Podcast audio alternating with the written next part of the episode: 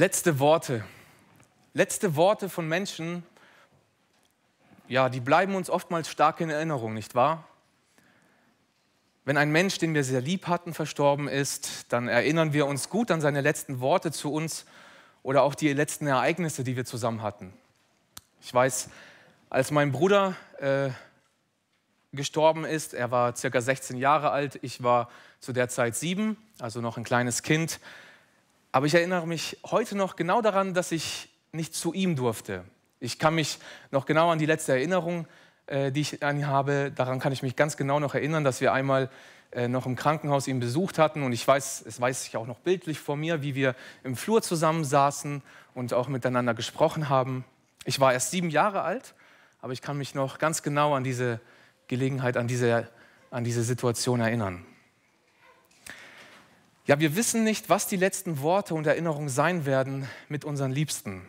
Aber wenn jemand genau weiß, dass jetzt sein Ende naht, dann wird er die Worte wahrscheinlich sehr bewusst wählen, um vielleicht noch Wichtiges weiterzugeben. Zumindest war das so bei unserem Herrn Jesus. Und seine letzten Worte vor seinem Tod, die wurden uns überliefert. Und seine Worte, die hatten große Bedeutung, sie hatten Gewicht, sie hatten Tiefgang.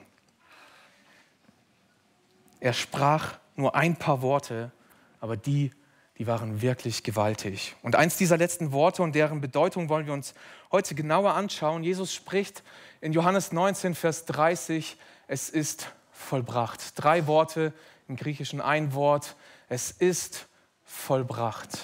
Und er neigte sein Haupt und starb. Was meinte Jesus eigentlich damit, als er das sagte? Lasst uns zusammen mal die Verse auch noch vor diesen Worten lesen, die Jesus sagte, denn sie werden uns auch helfen, in einem Aspekt diese Aussage zu verstehen. Lasst uns Johannes 19 Vers, äh, lesen, ab Vers 17 bis Vers 30. Johannes 19 ab Vers 17 bis 30. Sie nahmen ihn aber und er trug sein Kreuz und ging hinaus zur Stätte, die da heißt Schädelstätte, auf Hebräisch Golgatha. Dort kreuzigten sie ihn und mit ihm zwei andere zu beiden Seiten, Jesus aber in der Mitte. Pilatus aber schrieb eine Aufschrift und setzte sie auf das Kreuz, und es war geschrieben, Jesus von Nazareth, der König der Juden. Diese Aufschrift lasen viele Juden, denn die Stätte, wo Jesus gekreuzigt wurde, war nahe bei der Stadt, und es war, war geschrieben in hebräischer, lateinischer und griechischer Sprache. Da sprachen die Hohepriestern der Juden zu Pilatus, schreib nicht der König der Juden, sondern dass er gesagt hat, ich bin der König der Juden. Pilatus antwortete, was ich geschrieben habe, das habe ich geschrieben. Als aber die Soldaten Jesus gekreuzigt hatten, nahmen sie seine Kleider und machten vier Teile für jeden Soldaten einen Teil, dazu auch das Gewand. Das war aber ungenäht von oben an gewebt in einem Stück. Da sprachen sie untereinander, lasst uns das nicht zerteilen, sondern darum losen, wem es gehören soll.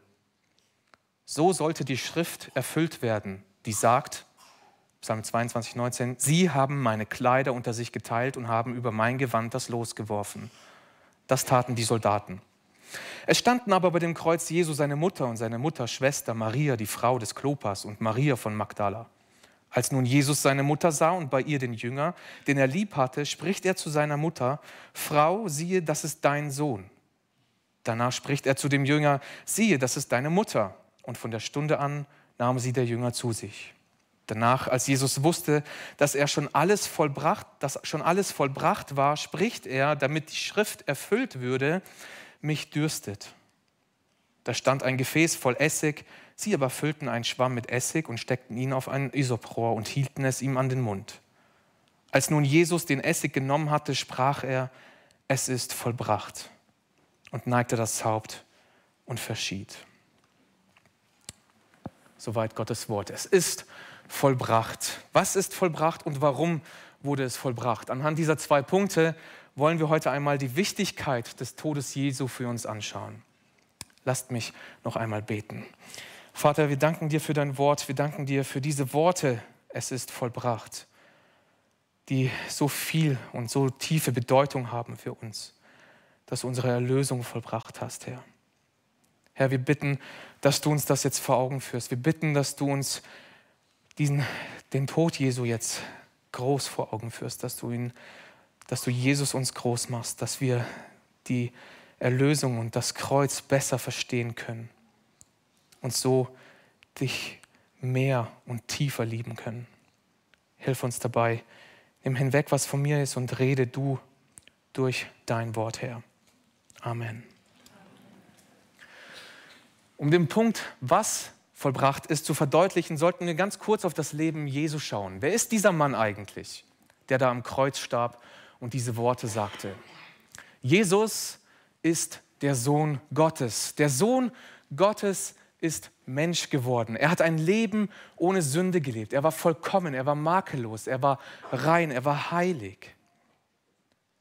Er hat ein Leben der totalen Selbstverleugnung gelebt. Er lebte sein Leben, um den Menschen zu helfen. Er war das ganze Leben lang verachtet und abgelehnt worden von Menschen. Er war ein Mann der Sorgen, er war ein Mann der Schmerzen. Er hatte viele Feinde auf der Erde, aber er hatte noch viel mehr unsichtbare Feinde, den Satan und seine Dämonen. Jesus wird in die Hände von Menschen gegeben, die ihn hassen. Er wird verhaftet, er wird vor Gericht angeklagt und obwohl, und obwohl er für unschuldig befunden wurde, wird er vor Gericht angeklagt. Bekleidet man ihn spöttisch als einen König, man spottet über ihn, man schlägt ihn, man demütigt ihn, geiselt ihn. Er wird durch die Straßen Jerusalems gezogen und außerhalb der Stadt auf Golgatha grausam ans Kreuz hingerichtet. Am Kreuz ist er jetzt nicht nur von seinen Freunden verlassen, sondern von seinem Vater selbst. Er ruft dort aus, mein Gott, mein Gott, warum hast du mich verlassen? Allein und verlassen am Kreuz hängt er dort und trägt die Sünden seines Volkes. Er kämpft mit dem Tod, er kämpft gegen Satan und die Sünden am Kreuz. Und als er fertig war, rief er, es ist vollbracht. Danach neigte er sein Haupt und starb. Er bestimmte sein Leben selbst abzugeben, denn niemand kann ihm das Leben geben oder nehmen.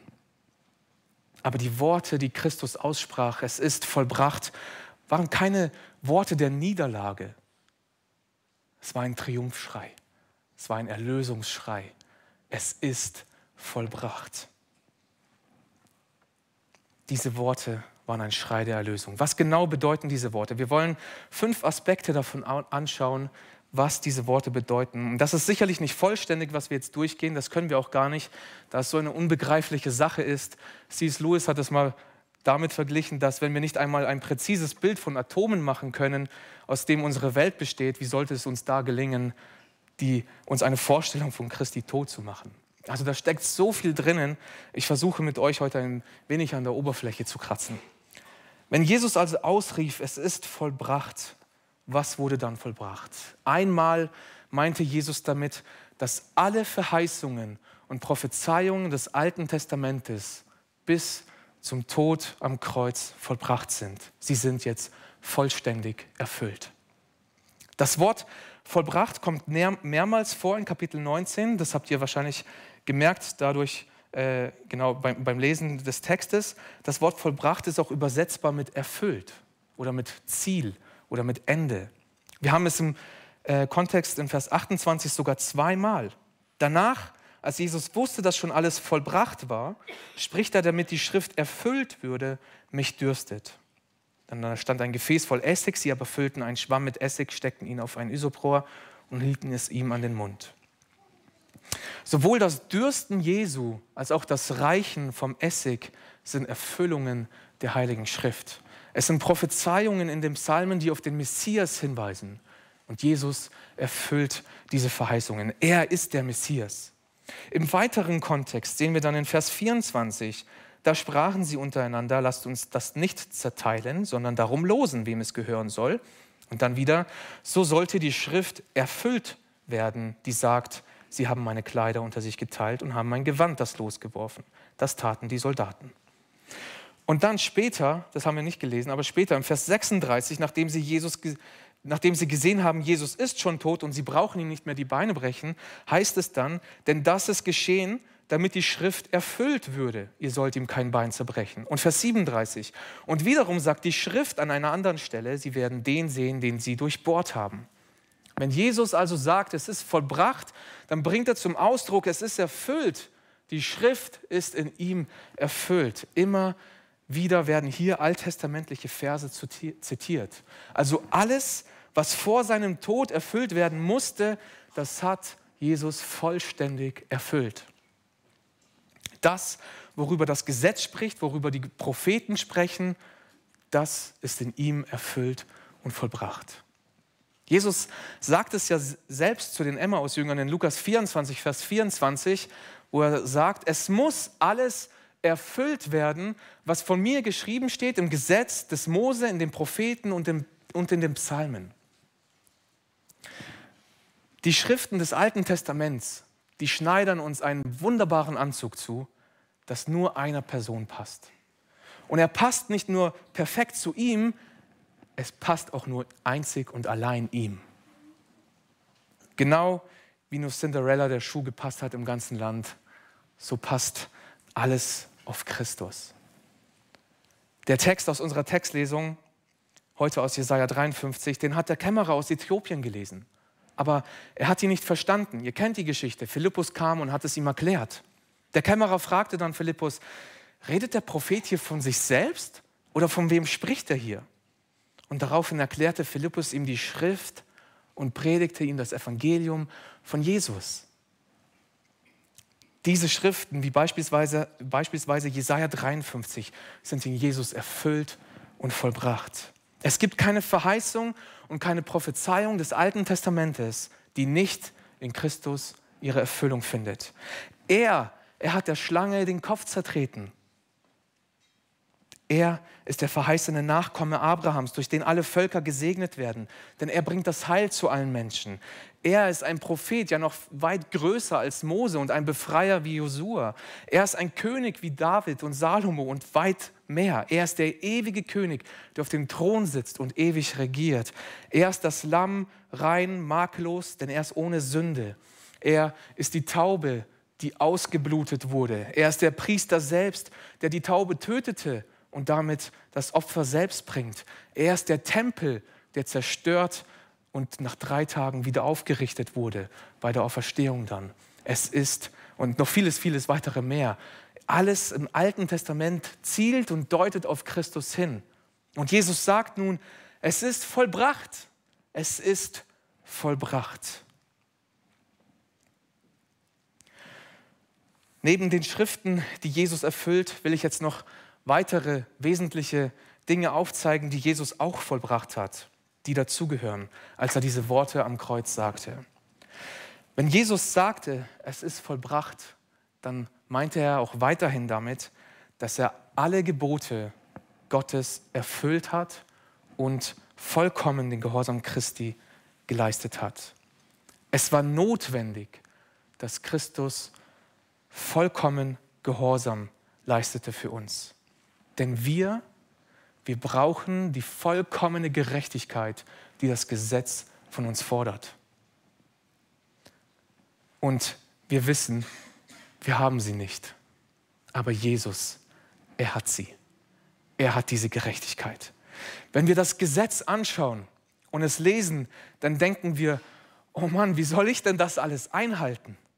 Wie soll ich denn das schaffen? Wie soll ich diese ganzen Gebote befolgen? Ich bin total überfordert damit. Ja, das sollen wir auch. Denn das Gesetz ist unser Zuchtmeister auf Christus hin, sagt Paulus. Wir können es nicht halten, aber es weist uns den Weg zu Christus, auf den, der dem Gesetz vollkommen gehorsam war. Und hier ist es vollbracht. Er war gehorsam bis zum Tod am Kreuz. Er war das perfekte Kind. Er war der perfekte Teenager. Er war der perfekte Erwachsene. Er lebte ein Mensch, er lebte ein Leben als wahrer Mensch, doch ohne Sünde. Er war vollkommen gehorsam. Und dieser Gehorsam wird denen angerechnet, die ihm vertrauen. Darauf dürfen wir uns verlassen. Es ist vollbracht. Durch meinen Gehorsam bringe ich mir keine Gerechtigkeit. Christus hat sie vollbracht.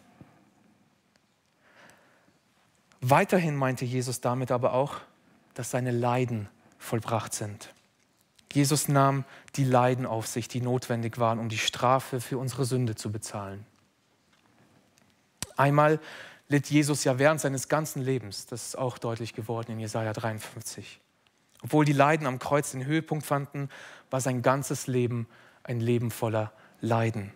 Jesus ertrug gewaltige Leiden während der Versuchung in der Wüste. Jesus litt, als er heranwuchs. Ja, er, in Hebräer 5, 8 sehen wir das. Er ging durch die Leiden, die durch jedes, die jedes Kind durchging. Er kannte die Leiden von Menschen, die ihm widerstanden, die ihm nach seinem Leben trachteten. Er kannte Leiden der Trauer, als sein Freund Lazarus starb. Jesus war ein Mann der Schmerzen. Er war mit Leiden vertraut gewesen. Und zudem litt Jesus fürchterliche Qualen am Kreuz. Hier fanden seine Leiden seinen Höhepunkt. Er erlitt schreckliche körperliche Qualen. Die Kreuzigung ist eine der schrecklichsten Hinrichtungsmethoden, die Menschen sich jemals ausgedacht haben. Das muss ich gar nicht im Detail ausführen.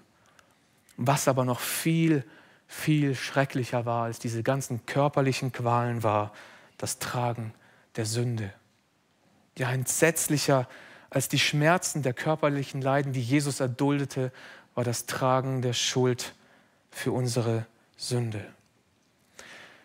Wir kennen als Christen die Erfahrung, wenn wir sündigen, was für eine Schuld auf uns liegt, wie unser Gewissen sich schuldig fühlt. Wenn wir unsere Sünde mal erkennen, sehen wir, wie schwer es auf unserem Herzen wird. Und je nach Schwere der Schuld und der Erfahrung macht es uns Gewissensbisse, es macht uns Angst vor Gott, es macht uns Angst, von Gott getrennt zu sein, dass er seinen Geist von uns nimmt. Es macht uns Angst vor Gott, weil Gott heilig ist. Ja, manche Sünde, manche Schuld, die lässt uns nicht schlafen. Manche Sünde, manche Schuld, die macht uns depressiv, die macht uns Angst, die bringt uns in tiefe Not. Und wir wollen sie loswerden. Und jetzt müssen wir uns überlegen, Jesus nahm nicht nur die Sünden aus deinem Leben auf sich, von allen Sünden, die du je begangen hast und noch begehen wirst. Nein, er nahm die Sünden auf sich von Millionen von Menschen. Er trug die Sünden seines ganzen Volkes. Wie schrecklich musste das sein?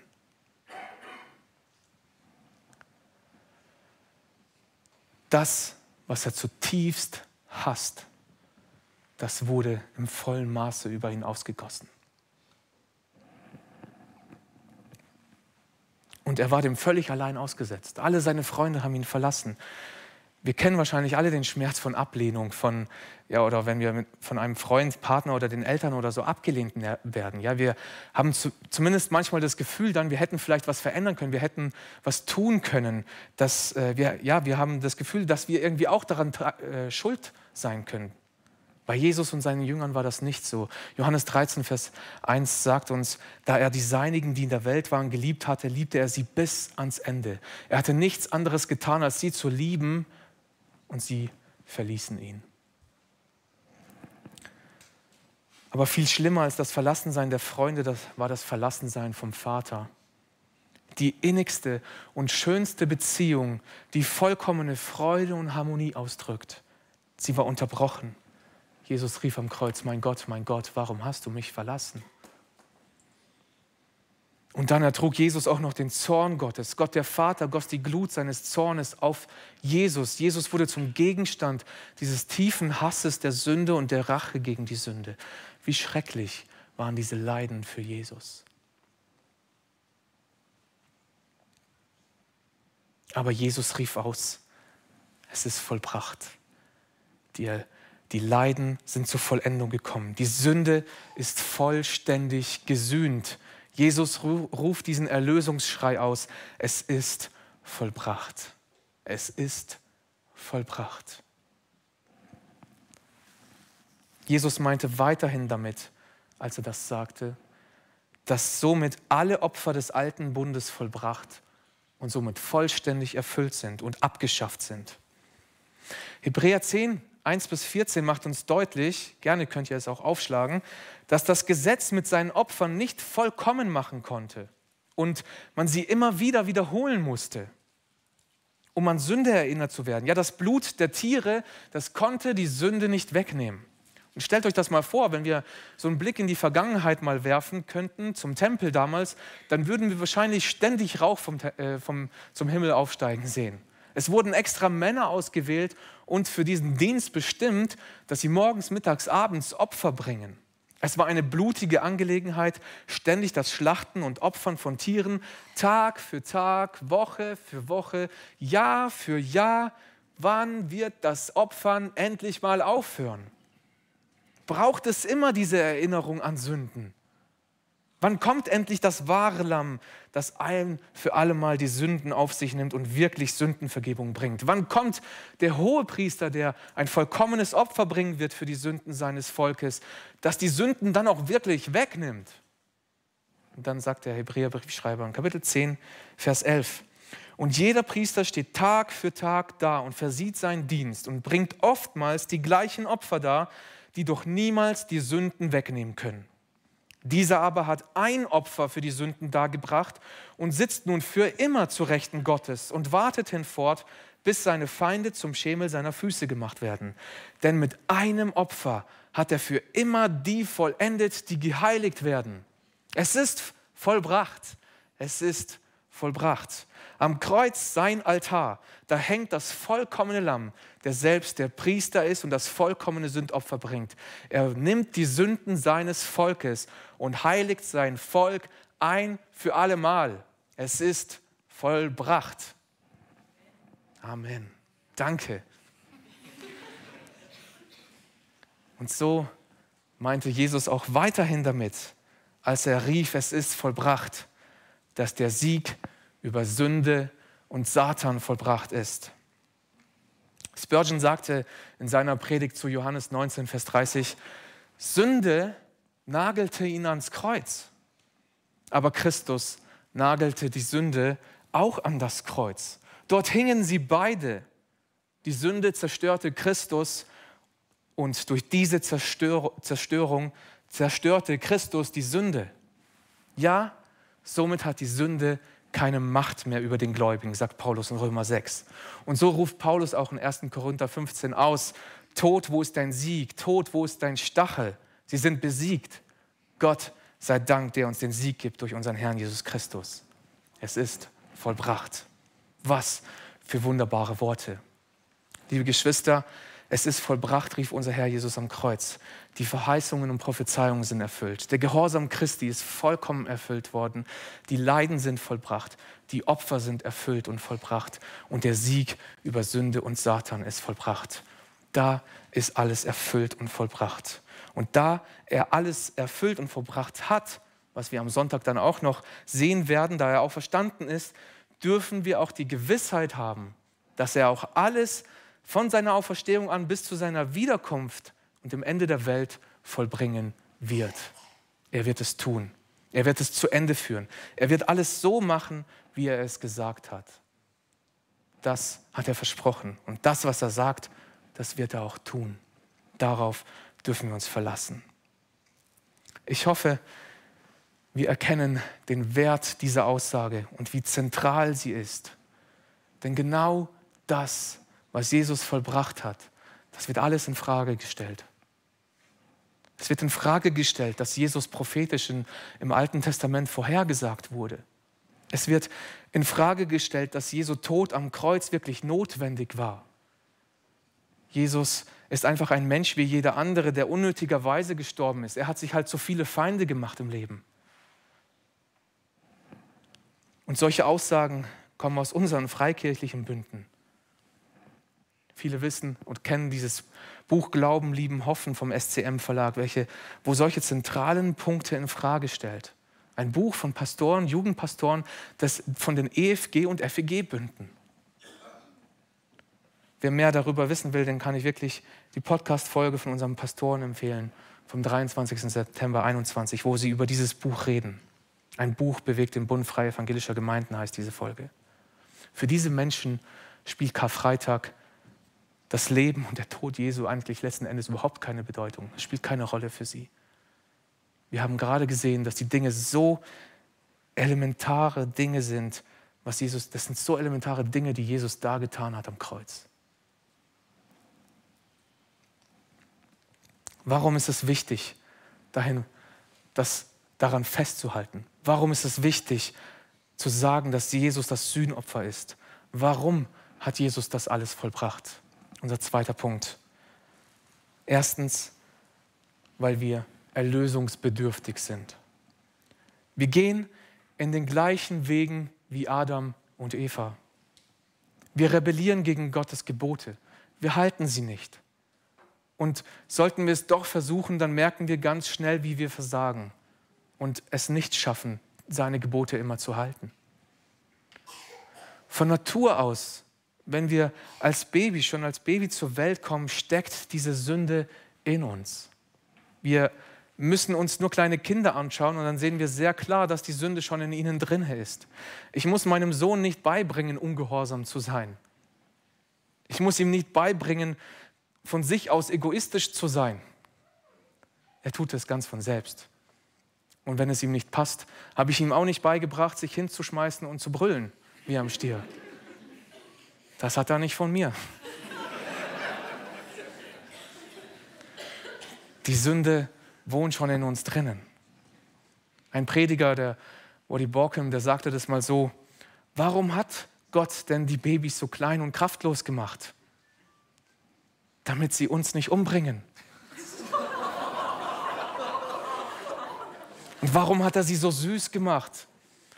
Damit wir sie nicht umbringen. Was er damit sagen will, ist, die Sünde, die steckt in uns. Wir brauchen deshalb jemanden, der uns von dieser Sünde befreit, weil wir es selbst nicht können. Und deshalb kam Jesus. Er hat unsere Sünde auf sich genommen. Ich weiß nicht, welche Sorte Mensch du bist, wenn du Schmerzen hast. Vielleicht hast du wirklich schlimme Schmerzen, rufst aber, lieber nicht mal beim, rufst aber lieber nicht beim Arzt an, bevor eine schlimme Diagnose äh, kommt. Oder du rufst bei jedem Kratzer an, weil du befürchtest, äh, du stirbst gleich. Ich bin so eine Art Mischung davon. Ich denke, ich sterbe, wenn ich einen Kratzer habe, aber ich rufe lieber nicht beim Arzt an, um keine schlimme Diagnose zu bekommen. Aber ich habe mir sagen lassen, dass wenn du eine Blinddarmentzündung hast oder eine Nierensteine bekommst, dann wirst du ganz schnell den Arzt rufen. Oder du wirst auch ganz schnell den Notarzt rufen, wenn da irgendwo so ein Knochen rausschaut. Du wirst sehr schnell erkennen, du brauchst jemanden, der dich von deinen Schmerzen rettet und dich heilt. Und solche Menschen wissen, sie haben einen Retter nötig. Sie brauchen jetzt einen Arzt, weil sie Schmerzen leiden. Genauso sind wir. Wir brauchen diesen Retter. Wir sind erlösungsbedürftig. Deshalb kam Jesus. In unserem Alltag spüren wir natürlich nicht diese Dringlichkeit, erst wenn wir unsere Schuld vor Gott bewusst wird. Und dafür kam aber Jesus, weil wir tot in unseren Sünden sind und dringend einen Retter brauchen, denn wir können uns selbst nicht retten. Wir sind unfähig dazu. Deshalb brauchen wir Jesus. Und Gott nimmt kein anderes Opfer an als das, was Christus ein für allemal für uns am Kreuz getan hat. Vielleicht bist du heute hier und tust dich schwer, dem allen zu glauben. Wenn Gott uns vergeben möchte, warum tut er das nicht einfach? Warum muss jemand dafür sterben? Gute Frage. Vielleicht hilft dir dieser Vergleich. Wenn du bei jemandem Geldschulden hast, wirklich tiefe Schulden hast und du hast keine Ahnung, wie du diese Schulden bezahlen sollst, dann ist es sinnvoll und es ist mega schön für dich, wenn ein anderer kommt und sagt, ich bezahle für dich ich habe diese Mittel, ich habe das Geld, es ist kein Problem für mich, ich bezahle alles für dich und du musst mir nichts geben. Und ähnlich ist es bei Gott. Wir sind schuldig vor Gott. Wir sind schuldig, weil wir gegen Gott sündigen, rebellieren, weil wir seine Gebote nicht halten. Wir haben einen riesen Schuldschein, den wir nicht tilgen können. Und wir haben einen absolut gerechten Gott, der diese Schuld nicht einfach ungesühnt lassen kann. Er muss sie bestrafen. Wir können dankbar sein, dass Gott gerecht ist. Weil wer will schon einen ungerechten und willkürlichen Gott, der nach seiner Lust und Laune handelt? Und wir können dankbar sein, dass Gott Liebe ist, denn er liebte uns so sehr, dass er seinen eingeborenen Sohn sandte, damit alle, die an ihn glauben, nicht verloren gehen, sondern ewiges Leben haben. Niemand kann uns von dieser Schuld losmachen. Niemand könnte uns von dieser Schuld losmachen als allein Jesus. Deshalb kam Jesus und sagt, ich gebe mein Leben freiwillig für sie. Er kann diese Schuld bezahlen, der ist selbst schuldlos. Er kann es tun, weil er vollkommen heilig ist. Es musste jemand sterben, weil wir schuldig sind. Gott sei Dank, dass er seinen Sohn für uns gab. Und deshalb will ich dich heute einladen, deine Schuld, die du niemals bezahlen kannst, zum Kreuz zu bringen. Bekenne deine Sünden, vertraue auf das, was Jesus für dich da am Kreuz getan hat. Er lädt dich ein, er will dir ewiges Leben schenken, er will dir Frieden geben mit Gott, er will deiner Seele Frieden geben, er will dir das Leben in ewiger Fülle und Freude geben bei Gott. Komm zum Kreuz, bekenne deine Schuld und vertraue Christus. Vertraue ihm, was er getan hat. Komm gerne auf uns zu, wenn du darüber sprechen willst oder sprech gerne mit deinen Sitznachbarn nach dem Gottesdienst darüber. Und für uns, liebe Geschwister, die wir diese Vergebung haben, aber doch immer wieder in Sünde fallen, dürfen, unsere Schuld und, dürfen wir unsere Schuld und Last weiter zu Gott bringen. Ist heute nicht eine super Gelegenheit, ihm unsere Schuld zu bringen am Karfreitag, wo wir ihn so klar vor Augen haben, dass er sie getragen hat. Quäl dich nicht mit deinen Sünden, die dich belasten, die dich nieder, nieder, ja, niederbringen. Bringe sie zu ihm. Wir sind erlösungsbedürftig. Wir sind erlösungsbedürftig. Das ist das eine, warum Jesus es vollbracht hat. Und das andere, warum er es vollbracht hat, ist, um uns den Segen in Fülle zu geben. Wenn wir Jesus glauben und ihm vertrauen, dann, liebe Geschwister, dann dürfen wir wissen, dass Jesus alles für uns vollbracht hat, um uns den vollkommenen Segen in Fülle zu geben. Wir wissen, er ist nicht im Tod geblieben, er ist auferstanden und er lebt. Alles ist vollbracht. Wenn wir diese Worte hören, dann dürfen und sollen wir uns freuen. Das ist wahr. Es ist vollbracht. Das heißt für uns, Aufgrund des vollbrachten Opfers von Jesus ist der Bund der Gnade unterzeichnet und in Kraft gesetzt worden.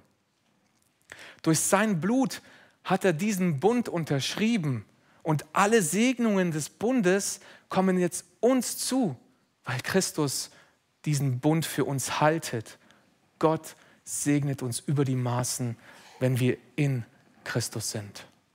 Das heißt weiter, dass die Sünde gesühnt ist. Alle deine Sünden sind vergeben. Gott ist wegen deiner Sünde nicht enttäuscht von dir. Er haltet dir auch deine Schuld nicht vor. Er ladet dich einfach weiter ein. Leg deine Last bei mir ab. Last bei mir. Leg deine Last bei mir ab und finde einfach Ruhe in dem Erlösungswerk. Es ist vollbracht. Deine Sünden bestimmen nicht, wer du bist. Die Sünde hat keine Macht über dich wenn du ein Kind Gottes bist. Wir sündigen, weil wir noch in dieser gefallenen Welt leben, aber sie bestimmt uns nicht. Sie sagt uns nicht, wie wir zu leben und zu handeln haben. Die Sünde hat keine Macht über uns. Und das heißt weiterhin, dass der Gehorsam für uns erfüllt wurde. Hör auf, dich täglich zu quälen. Hör auf zu denken, du musst oder du kannst irgendwie mit deinen Taten Gott zufriedenstellen. Du brauchst nicht scheinheilig sein. Du kannst einfach ehrlich vor Gott sein und vor anderen Menschen. Du kannst nämlich Gott nicht beeindrucken mit keinem Werk. Du wirst auch mit keinem Werk irgendwie deine Sünde vor ihm ausgleichen können. Gott wird deine Werke, die du versuchst zu bringen für deine Erlösung, nicht annehmen aber er hat das Werk seines Sohnes angenommen. Die Werke sind vollbracht. Vertraue darauf und finde darin Ruhe. Denn Christus hat alles vollbracht. Gott rechtfertigt uns, indem er uns diese perfekte Gerechtigkeit zurechnet. Und das heißt weiterhin, weil es vollbracht ist, ist unsere Erlösung und Errettung auf ewig sicher. Jesus sagt es in Johannes 6, Vers 39. Das ist aber der Wille dessen, der mich gesandt hat, dass ich nichts verliere von allem, was er mir gegeben hat, sondern dass ich es auferwecke am jüngsten Tage. Jesus selbst wird dafür sorgen, dass sein ganzes Volk die ewige Erlösung erhält, für die er gekommen ist, für die er gestorben ist. Kein einziger Mensch, für den Christus gestorben ist, wird jemals verloren gehen. Er sagt es in Johannes 10, Vers 27, meine Schafe hören meine Stimme und ich kenne sie, sie folgen mir, ich gebe ihnen ewiges Leben und sie werden nimmermehr verloren gehen. Und niemand wird sie aus meiner Hand reißen. Was für herrliche Segnungen Gott zuteil werden lässt in diesem Erlösungswerk. Es ist vollbracht. Liebe Geschwister, wir haben viele verschiedene Aspekte gesehen. Doch letzten Endes können wir es dann wie Spurgeon sagen. Er hat gesagt, meine ganze Theologie lässt sich auf vier Worte reduzieren. Jesus starb für mich. Diese Botschaft ist zentral. Jesus starb für mich. Dort hat er alles für uns vollbracht. Ich wünsche mir, dass auch wir das wissen und daran festhalten, dass der Mann am Kreuz für dich und für mich starb und alles vollbracht hat. Amen.